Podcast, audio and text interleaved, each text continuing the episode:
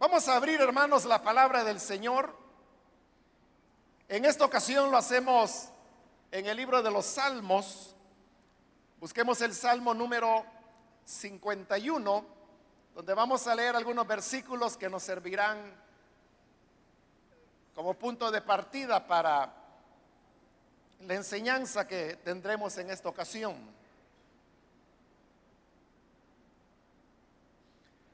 La palabra de Dios en el Salmo 51, versículo 1, nos dice, ten piedad de mí, oh Dios, conforme a tu misericordia, conforme a la multitud de tus piedades, borra mis rebeliones, lávame más y más de mi maldad y límpiame de mi pecado. Porque yo reconozco mis rebeliones y mi pecado está siempre delante de mí. Contra ti, contra ti solo he pecado y he hecho lo malo delante de tus ojos para que seas reconocido justo en tu palabra y tenido por puro en tu juicio. Amén. Hasta ahí dejamos la lectura. Pueden tomar sus asientos, por favor.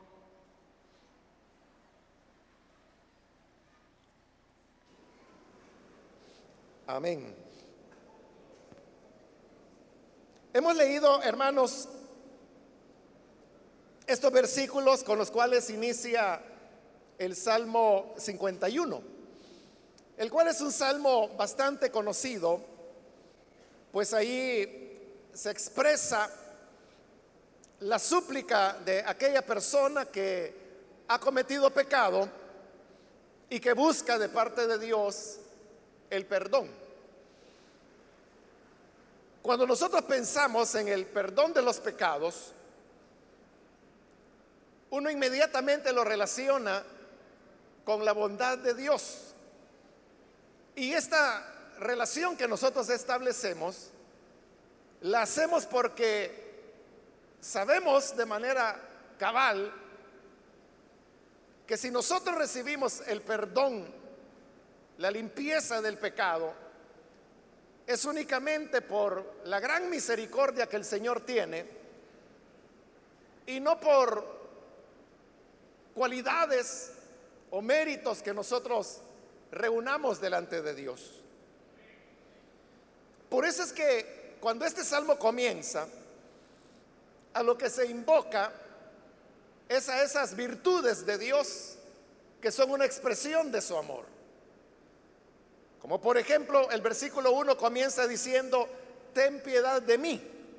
Y esa es una primera palabra clave, piedad, que la vamos a tener en cuenta. Y luego dice el mismo versículo, conforme a tu misericordia. Y esa sería la segunda palabra, misericordia. Y luego continúa conforme a la multitud de tus piedades. Entonces note, son tres palabras las que aparecen y describen esa bondad de Dios cuando habla de su piedad, de su misericordia, y luego en el caso de la traducción Reina Valera, que es la que estoy utilizando, la tercera palabra la traduce piedades, que es la misma que la número uno, donde dice ten piedad. Pero en el hebreo, que es el idioma en el cual los salmos fueron escritos, se trata de tres palabras diferentes. Y estas palabras son las que vamos a explicar a continuación. En primer lugar, como digo, comienza diciendo, ten piedad de mí. Cuando hablamos de piedad, nosotros entendemos a qué nos estamos refiriendo con ello. Pero si quisiéramos dar una explicación o una definición de lo que significa esa palabra, no es tan fácil. Cuando hay una persona necesitada que le está diciendo a la otra, mire, por favor, tenga piedad. O pongamos el caso que en la calle hay una persona pidiendo limosnas y cuando usted pasa por ahí, esta persona le dice, mire, por favor, deme algo. Por piedad, deme algo. De cuando esa persona dice por piedad, entendemos qué es lo que quiere decir con eso de piedad. Pero repito, si yo le dijera, bueno, ahora explíqueme qué significa la palabra piedad, es complicado. Lo mismo es lo que ocurre, hermanos, con la palabra en hebreo que aparece en esta primera línea del Salmo 51, que Casiodoro de Reina la, la tradujo como piedad. En el caso de otras traducciones como la NBI lo traduce compasión. Pero esa idea que estoy tratando de transmitir es un poco difícil describirla, ¿no? Pero creo de que entendemos cuando hablamos de piedad o compasión, ¿qué es compasión? Uno podría decir, bueno, es sentir lástima por una persona, pero no es exactamente lástima, sino que compasión, como la misma palabra lo dice en español, ¿no? Es compadecerse. Y compadecerse significa que yo estoy padeciendo lo mismo que la otra persona padece, compadecer. Ella padece de algo, de un problema, de una necesidad de compadecerme con ella. Es que yo me pongo como que si estuviera padeciendo la misma necesidad de esa persona. Eso es sentir compasión. Y esta es la cualidad que Dios tiene y es la primera que aquí se menciona. Cuando dice, ten piedad de mí, oh Dios. Esa piedad es cuando Dios comprende la experiencia que nosotros estamos atravesando cuando el pecado está en nuestra vida. Ahora, aquí uno podría hacerse una pregunta, ¿cómo Dios pudiera compadecerse con nuestra necesidad si es que Él nunca ha pecado? no hay ningún mal en él, en él no hay ninguna falta. La respuesta la tenemos en el tema de, la encarnación del Hijo de Dios, el Señor Jesús, quien es Dios que se hizo carne y como dice el libro de Hebreos, estando en la condición ya de hombre, de humano, dice que Él fue tentado en todo tentado en todo, sin pecado, pero sí experimentó la tentación. Entonces, es verdad que el Hijo de Dios nunca cometió un pecado, pero sí experimentó la tentación. él sabe la atracción y la inclinación hacia el mal y la lucha que cada ser humano tenemos con él. Por eso es que el mismo libro de Hebreos dice que no tenemos un sacerdote que no sepa compadecerse de nosotros. Él sí se sabe compadecer. Y se compadece porque sabe lo que nosotros experimentamos. Y esa esa compasión de Dios a la que ahora se está apelando cuando se le dice, ten piedad de mí, oh Dios.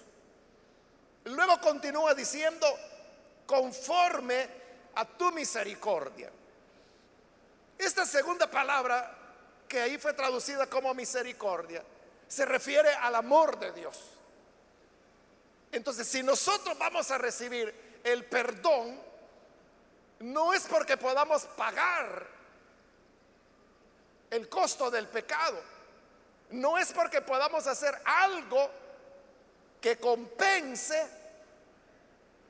el mal que hayamos hecho, sea de palabra, de pensamiento, de obra. Si vamos a recibir el perdón, es simplemente por el amor que el Señor tiene hacia nosotros.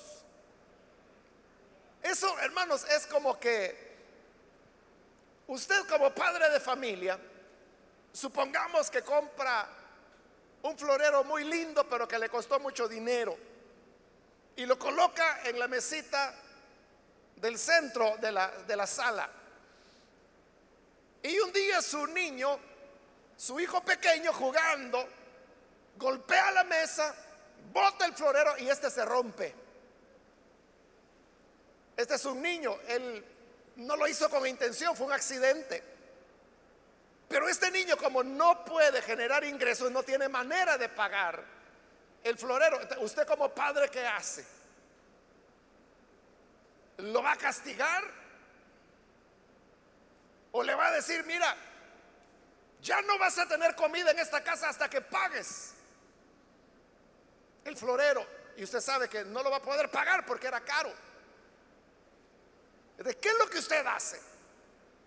Que termina perdonándolo. Pero ¿por qué lo perdona? Porque lo ama. Porque es su hijo. Porque desde el momento que usted decidió tener hijos o hijas, debió haber previsto que en la casa iba a haber paredes manchadas, floreros rotos. No todo iba a estar perfecto porque estos accidentes son parte de la alegría de tener familia, de tener hijo. Entonces el amor es el que le lleva a perdonar. Entonces a eso es a lo que se le está invocando o apelando al amor de Dios cuando se le dice conforme a tu misericordia. Pero es una misericordia que brota del amor que el Señor tiene por nosotros. Y luego continúa el versículo 1 conforme a la multitud de tus piedades. Ahí tenemos la tercera palabra que lastimosamente Casiodoro de Reina la volvió a traducir como piedad, cuando realmente es una palabra diferente a la que apareció en la primera línea. Pero la palabra hebrea que ahí aparece, hermanos, la traducción, digamos, un poco más aproximada que se pudiera tener es la palabra ternura. Entonces nuestro Dios es un Dios tierno. Y lo que ahí está diciendo es, ten piedad de mí conforme a la multitud de tus ternuras. La ternura es la capacidad que los seres humanos tenemos de ser tiernos. Somos tiernos cuando hay algo que tocó nuestro corazón y como nosotros mismos decimos, me enterneció. Me enterneció ver al niño, a la niña. ¿Quién nos enternece, hermanos, cuando ve a un bebé? Y usted dice, es que las manitas, mire los ojitos, los piecitos. Eso nos enternece. A veces también puede ser por mascotas, por animalitos. Mira el conejito. Y cuando lo tocan es que es tan suavecito, te lo enternece. La ternura, como le digo entonces, es la capacidad que tenemos de volvernos tiernos, de volvernos delicados, de volvernos amorosos hacia las personas, incluso hacia las mascotas, he dicho. Pero aquí se está hablando de las ternuras de Dios. Y se le está suplicando a Dios que por sus ternuras Él perdone sus pecados. Nosotros, hermanos y hermanas, podemos ser ya adultos. Podemos ser hombres, mujeres ya formadas. Y nuestra vida no es como nosotros quisiéramos que fuera delante del Señor. Actuamos mal, hablamos mal, hacemos cosas que no deberíamos hacer, pero aún con todo eso, y que somos ya adultos hechos y derechos, Dios todavía puede enternecerse. Cuando nos ve y sobre todo cuando Él nos oye suplicándole y rogándole que nos perdone por nuestros pecados. El corazón de Dios se enternece.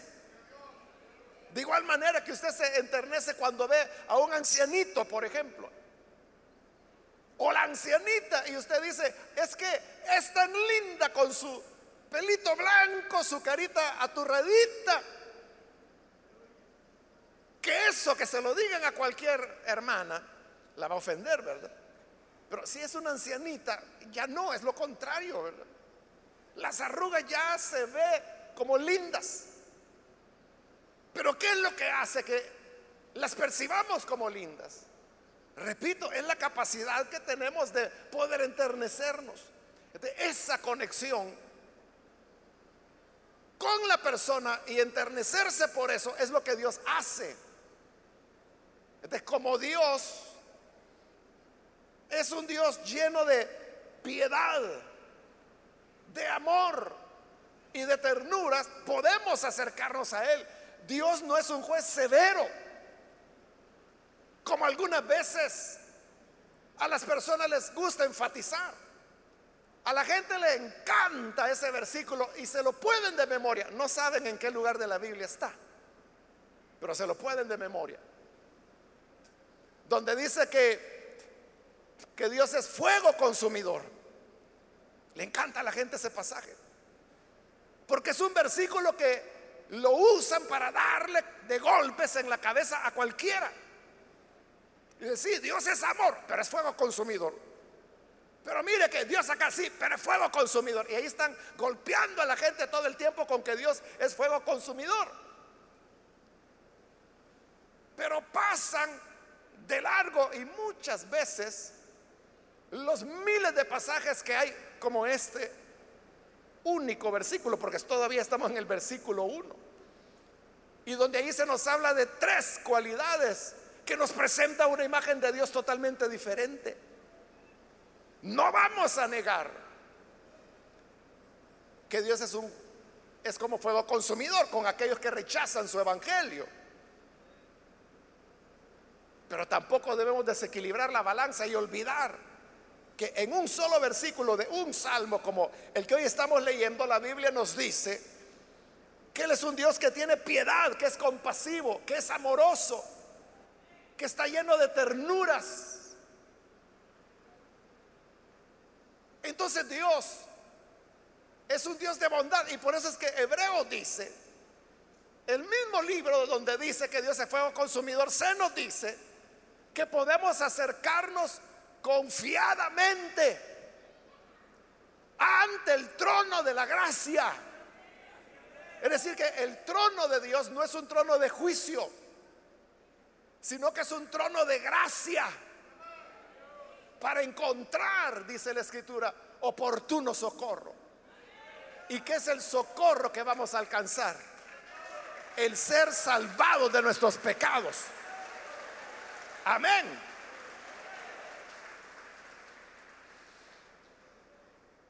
Ahora, la petición que se está haciendo es para el perdón de pecados. Y aquí se usan tres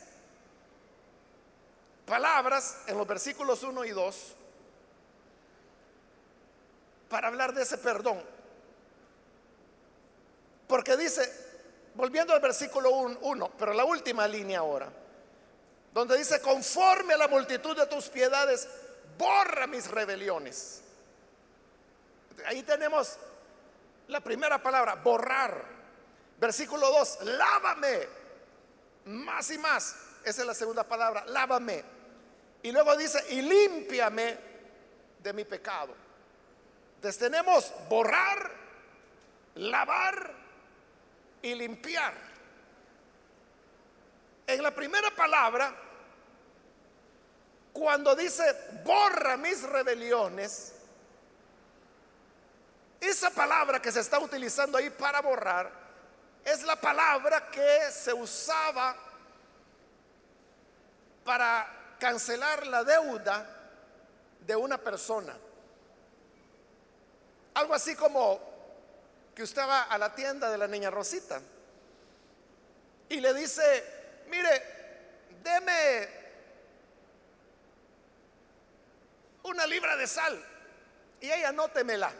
Entonces viene la doña Rosita y en un papel le va anotando. Y ahí le anota la sal, el aceite, el saldo, o sea, todo lo que usted ha ido pidiendo. Pero ¿qué ocurriría si un día la, niña Rosita, usted llega y le dice, doña Rosita, aquí vengo, le voy a cancelar lo que le debo? Y él dice, no, si ya su deuda está borrada. ¿De qué significa borrado? Significa que está a cero, ya no debe nada. Eso es la idea cuando se dice borra la multitud de mis rebeliones. Es que queden canceladas. es borrar, pero en el sentido de borrar el saldo deudor que teníamos con Dios. ¿Se acuerda que hace algún tiempo atrás había una publicidad, me estoy recordando en este momento, no sé de qué, si era banco, tarjeta de crédito, que no me acuerdo, pero ellos tenían una campaña que le llamaban algo así como el borrasaldo. ¿Se recuerdan de eso? Y lo anunciaban, ¿verdad? Por, a saber dónde lo oí pero hablaban de eso, del borrasaldo, pero era algo así como un sorteo que hacían y que el que resultaba ganador le borraban el saldo que tuviera. Ha de haber sido tarjeta de crédito, ¿verdad? Entonces, dependiendo lo que la gente tuviera de saldo deudor en la tarjeta, si ganaba, el saldo se lo borraban. Eso es lo que está pidiendo aquí el Salmo. Cuando dice conforme a la multitud de tus ternuras, borra mi rebelión, es, es borrar el saldo, es decir, que la deuda queda cancelada. ¿Cómo, hermano o hermana, se siente usted cuando debe?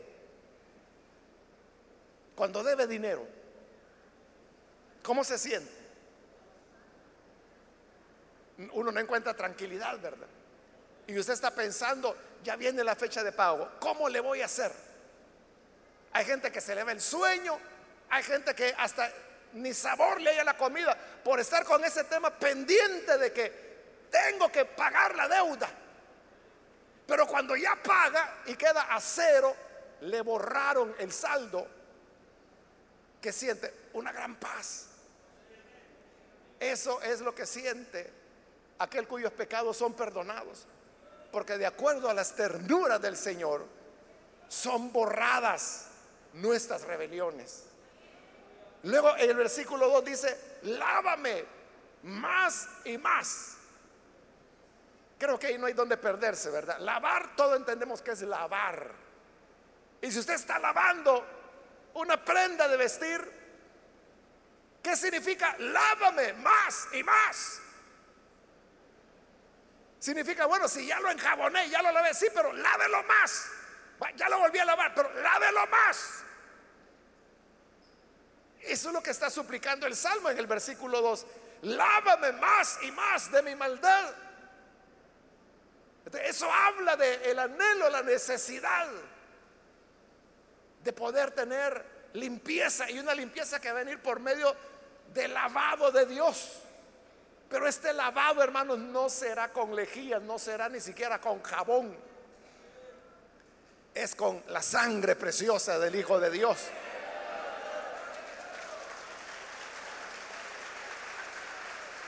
Pero ahora puede usted entender por qué este salmo es uno de los más conocidos. Es porque uno se identifica fácilmente con él.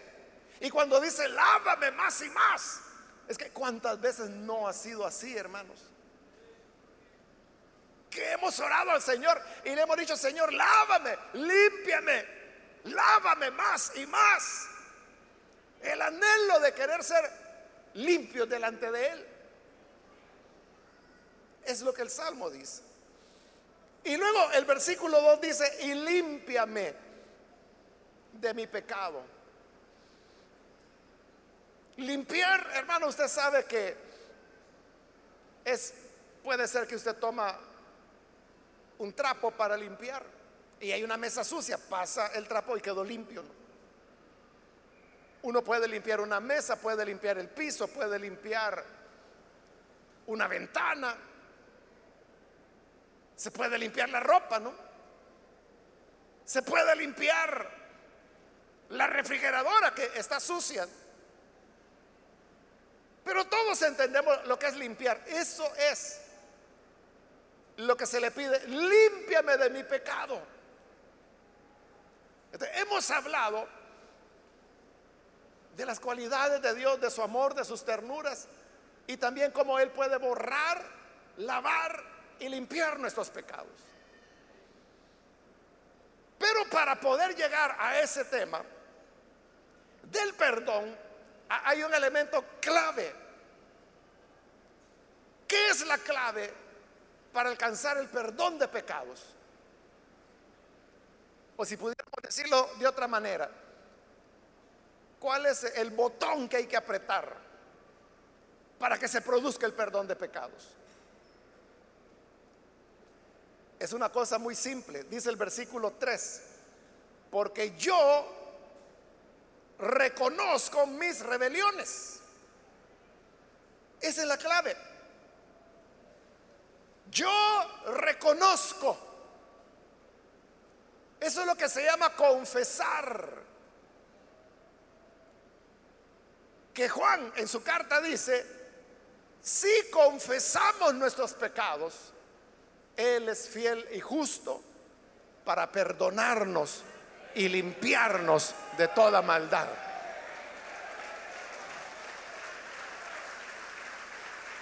Pero, ¿qué es confesar el pecado? Es lo que dice aquí, reconocer. La persona que reconoce es la que finalmente acepta que hizo algo algo que la gente normalmente niega. Las personas normalmente niegan cuando han cometido pecado. ¿Y por qué niegan? Lo pueden hacer por vergüenza, lo pueden hacer porque les da pena, lo pueden hacer porque les va a acarrear otro tipo de consecuencias. Si alguien, por ejemplo, reconoce que ha robado, eso le puede traer consecuencias de tipo judicial, ¿verdad? O aquel que ha cometido adulterio, si reconoce que ha cometido adulterio, ¿qué va a pasar? Daña su matrimonio, daña a sus hijos. Ya sea que se tema al daño, que se tema a la pena, a la vergüenza o algunos, porque no quieren perder su privilegio. Saben que han pecado, pero no reconocen el pecado. Porque no quieren perder el ejercicio de su privilegio. Eso es como continuar, ¿verdad? La rebelión contra Dios. Y a eso es a lo que se refiere la escritura cuando dice que al espíritu contrito y humillado, el Señor no lo desecha. Pero el que se exalta, el Señor lo resiste. Proverbio dice que el que confiesa su pecado, lo reconoce y se aparta, alcanza misericordia. Pero el que encubre su pecado, no prosperará. Por eso es que las personas luchan por no reconocer. La tendencia del ser humano es a no reconocer. Pero la clave para que las ternuras de Dios puedan venir es simplemente esa sinceridad. Y como yo lo he dicho tantas veces, hermanos, Dios no espera que tú agarres un azote con púas y comiences a sangrarte la espalda para perdonarte. No. Dios tampoco espera que te hinques en maicillo durante tres horas. Él solo quiere una cosa. Y es decir, lo reconozco. Es pecado. Entonces, cuando una persona reconoce, eso abre la puerta para que haya una reconciliación.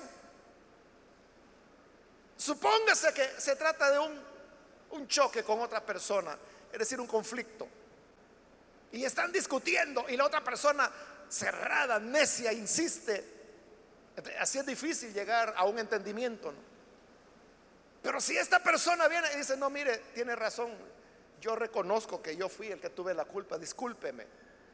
Cuando él dice eso, la otra persona se baja y ahí se puede llegar a un entendimiento. Así es Dios. Él solo espera que nosotros reconozcamos. Y eso es lo que el Salmo hace abundantemente.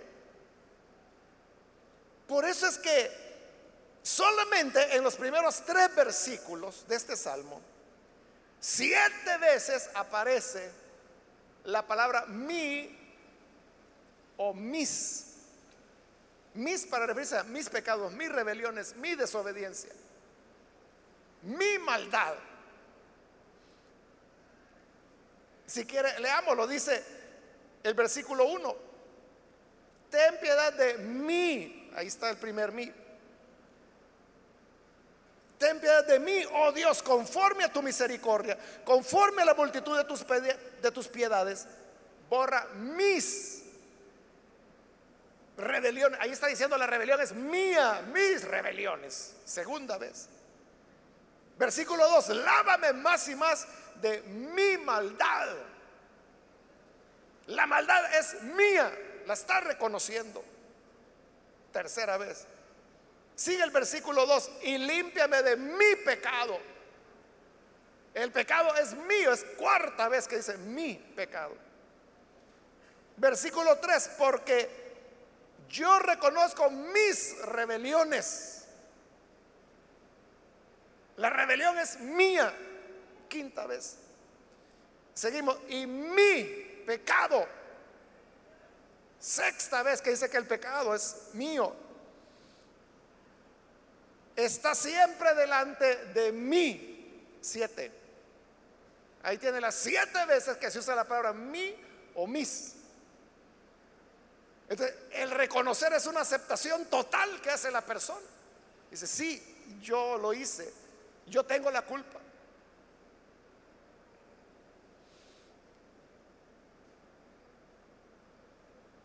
Versículo 4. Contra ti, contra ti solo he pecado. O sea, es un reconocimiento que el pecado es contra Dios. Claro, también hay pecados que hacemos contra los seres humanos. Pero cualquier pecado que hagamos contra cualquier persona es un pecado contra Dios porque todas las personas tienen la imagen de Dios. Por lo tanto, si yo le miento a un ser humano, estoy pecando contra esa persona, pero estoy pecando contra Dios porque la imagen de Dios está en esa persona a la cual estoy engañando. Lo mismo es si la odio, si le robo, si lo estafo, si codicio lo que esa persona tiene. Por eso es que el 4 dice, contra ti, contra ti solo he pecado. Entonces debemos saber que todo pecado siempre es un pecado que hacemos contra Dios. Es a Él a quien ofendemos y a quien le fallamos. Dice, he hecho lo malo delante de tus ojos, porque todas las cosas están descubiertas delante de Dios. ¿A dónde vamos a ir, hermanos? Donde Dios no nos vea. Esa sería la pregunta. ¿A dónde Dios no ve? Como dice la escritura, si supiere a lo alto, a las estrellas, de ahí me derribarás. Dice que la luz resplandece alrededor de él en medio de las tinieblas. Para nosotros, no, no, en la noche cuando esté oscurito que nadie vea. Tal vez no van a ver los vecinos. Pero el Salmo dice, he hecho lo malo delante de tus ojos. Porque Dios ve. A los ojos de Dios no los detiene ni la oscuridad, ni la distancia, ni las paredes, ni las puertas, ni los techos, ni los árboles, ni los bosques, nada. Todo el mal que hacemos lo estamos haciendo delante de Él. Por eso dice, he hecho lo malo delante de tus ojos. Y luego termina el versículo 4, con lo cual voy a terminar también yo, donde dice, para que seas reconocido justo en tu palabra y, y seas tenido por puro en tu juicio. ¿Qué quiere decir esto de que Dios sea reconocido como justo en su palabra?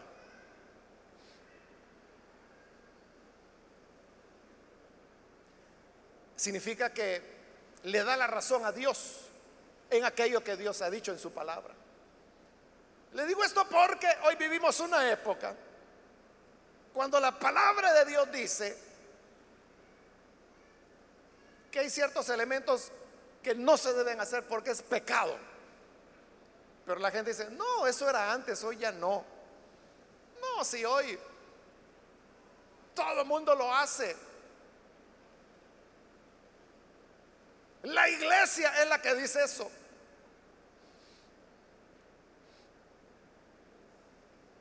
Pero para mí no es pecado. Como que hoy ya no importa lo que Dios diga. Lo que importa es lo que yo pienso. Entonces, si para mí es pecado, es pecado. Si para mí no es pecado, no es pecado. Y si tú dices que es pecado, pues es pecado para ti. Esa es la mentalidad que hay ahora. Pero cuando hay una auténtica confesión delante de Dios, es cuando se le dice, que seas reconocido justo en tu palabra. Que lo que has dicho sea reconocido como justo.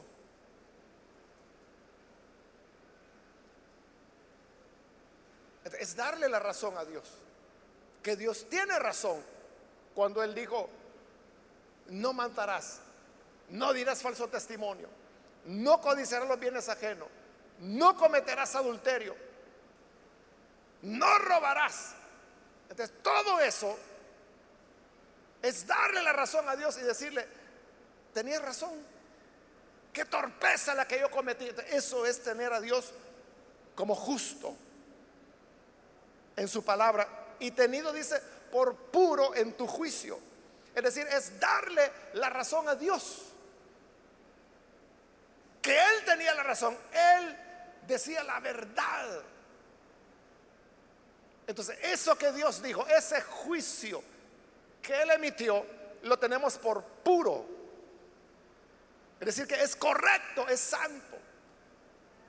Vea entonces usted cómo en esto del perdón de pecados, la clave es tener una sinceridad total. Y como ahí dice, reconozco mis pecados. Eso es todo lo que Dios quiere, que reconozcamos. ¿Se recuerda aquella parábola que Jesús contó, cuando él dijo, hubo dos hombres que fueron al templo a orar. Uno era fariseo, era muy religioso, y él se paró delante de Dios y decía, Dios, te doy gracias porque yo no soy malo, no soy ladrón, no soy mentiroso y tampoco soy adúltero. Gracias por eso. Pero también te doy gracias porque ayuno dos veces por semana, entrego los diezmos de todo, así que soy una gran persona, gracias por eso. Pero había otro hombre que era un cobrador de impuestos, era un malvado, era un sinvergüenza. Y dice que él ni siquiera quiso acercarse al templo, sino que estaba lejos. Y ni siquiera quería ver el edificio porque consideraba que no era digno de verlo. Así que con su rostro agachado se golpeaba el pecho y decía, Dios, ten misericordia de mí, sé propicio a mí, porque soy pecador. Este reconocía. Y el Señor dijo, este, refiriéndose al pecador, regresó a su casa salvado. Pero el otro El otro regresó como había ido, es decir, él a dar un paseo fue. No tuvo ningún beneficio delante de Dios. Pero ¿cuál es la diferencia entre el uno y el otro hombre? Que el que fue salvado reconoció. Entonces, cuando nosotros reconocemos que Dios no se equivoca, que su palabra tiene la razón, que su juicio es puro y que soy yo, es mi pecado, mi rebelión, mis maldades que hay en mí. Te reconozco que el mal está en mí y que contra Él, contra Él solo he pecado, que delante de sus ojos he hecho lo malo, pero me arrepiento, te pido perdón. Entonces cuando reconozco, ahí es donde se activan las ternuras de Dios. Y Él dice, ay, mi hijo, mi hija. Y es cuando Él nos limpia, borra nuestros pecados, nos lava más y más. Y así es como se obtiene el perdón de Dios. Amén.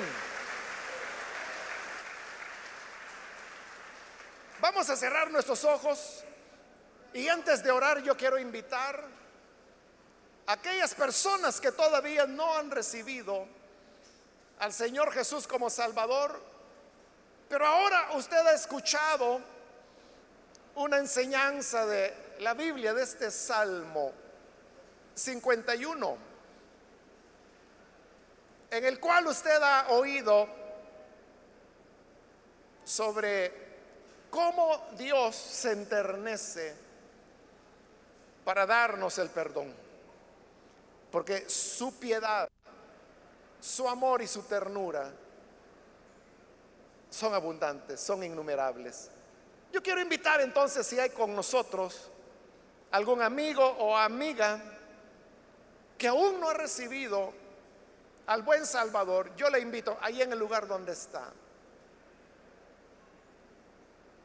Si usted necesita recibir al Salvador, le voy a invitar a que se ponga en pie. Con toda confianza, si es primera vez que usted necesita recibir al Salvador, póngase en pie para que oremos por usted. ¿Hay alguna persona? ¿Algún amigo, amiga que hoy necesita el perdón de sus pecados? Hemos visto que la clave, según la palabra de Dios, es el reconocer. Cuando la persona es sincera, dice, yo reconozco, reconozco que he hecho mal. Entonces es cuando viene el perdón de parte de Dios. ¿Quiere usted recibirlo? Póngase en pie, por favor. Con toda confianza, ahí en el lugar donde se encuentra. Yo le invito, póngase en pie. Queremos orar por usted.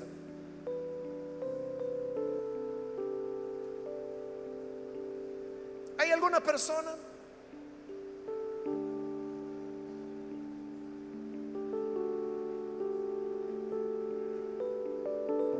Que necesita al buen Salvador, póngase en pie. Porque las ternuras del Señor son para aquellos que con toda honestidad dicen, sí Señor, si tú tienes razón, yo soy el que pecado. Es mi maldad, mi rebelión, mi pecado. Y cuando hay ese reconocimiento, cuando tenemos a Dios por justo en su palabra y por puro en sus juicios, ahí es cuando Él se compadece y nos brinda el perdón que viene por la sangre del Hijo de Dios. ¿Quiere usted recibir a Jesús? Póngase en pie, por favor. Hágalo hoy con toda confianza, ahí en el lugar donde está. Tan solo póngase en pie y vamos a orar por usted.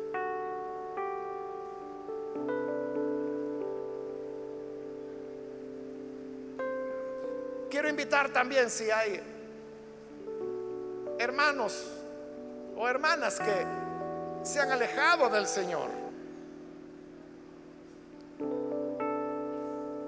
Usted que ya en una ocasión experimentó el perdón de Dios, sabe muy bien que esto es una realidad Es verdad que la bondad del Señor nos cubre. ¿Quiere usted ahora venir y recibir esa reconciliación? Cualquiera que necesita reconciliarse con el Señor, póngase en pie para que oremos por usted. Muy bien, aquí hay una persona, Dios lo bendiga, bienvenido. Alguien más que necesita venir para reconciliarse con el Señor. Muy bien, aquí hay un joven, Dios le bendiga, bienvenido también. Alguien más que necesita pasar. Ya sea que es primera vez que viene o si se está reconciliando. Póngase en pie para que podamos orar por usted. ¿Hay alguien más? ¿Alguna otra persona? Queremos hoy orar.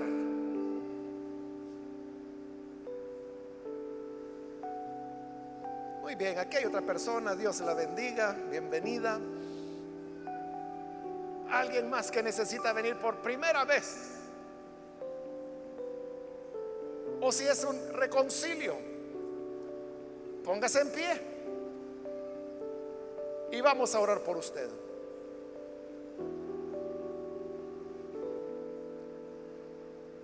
Terminar la invitación, pero hago el último llamado. Si hay alguien más que viene al Señor por primera vez o que necesita reconciliarse, venga, aquí hay otro hombre, Dios lo bendiga, bienvenido. Alguien más que aprovecha porque esta fue ya la última invitación que hice y vamos a orar en este momento. ¿Hay alguien más? Puede pasar ahora. Muy bien, aquí hay otra persona. Dios lo bendiga. Bienvenido también. Estamos ya a punto de orar. Solo esperamos que esta persona llegue para hacer la oración. Si usted quiere aprovechar estos segundos que quedan, póngase en pie también para que podamos incluirle en la oración. A usted que ve por televisión también le invito para que se una con las personas que están aquí al frente, ore con nosotros. Señor, gracias te damos por las personas que están aquí al frente.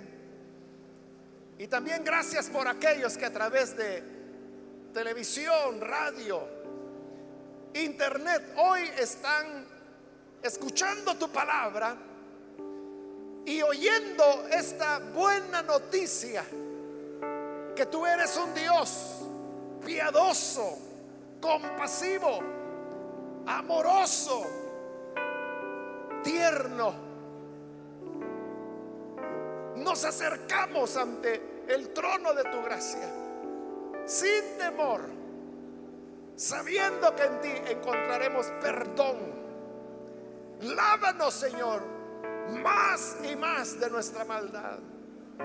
Límpianos de nuestros pecados y haz de nosotros nuevas criaturas, nuevos hombres nuevas mujeres, que andemos en rectitud de vida y que siempre haya en nosotros un reconocimiento que no nos cueste ni nos duela.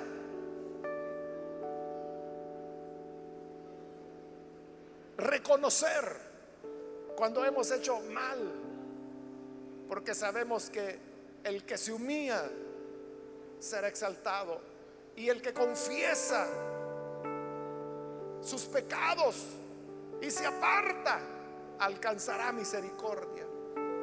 Gracias Señor por esa misericordia que solo tú nos das y en la cual nos arropamos ahora. Por Jesús nuestro Señor lo pedimos. Amén.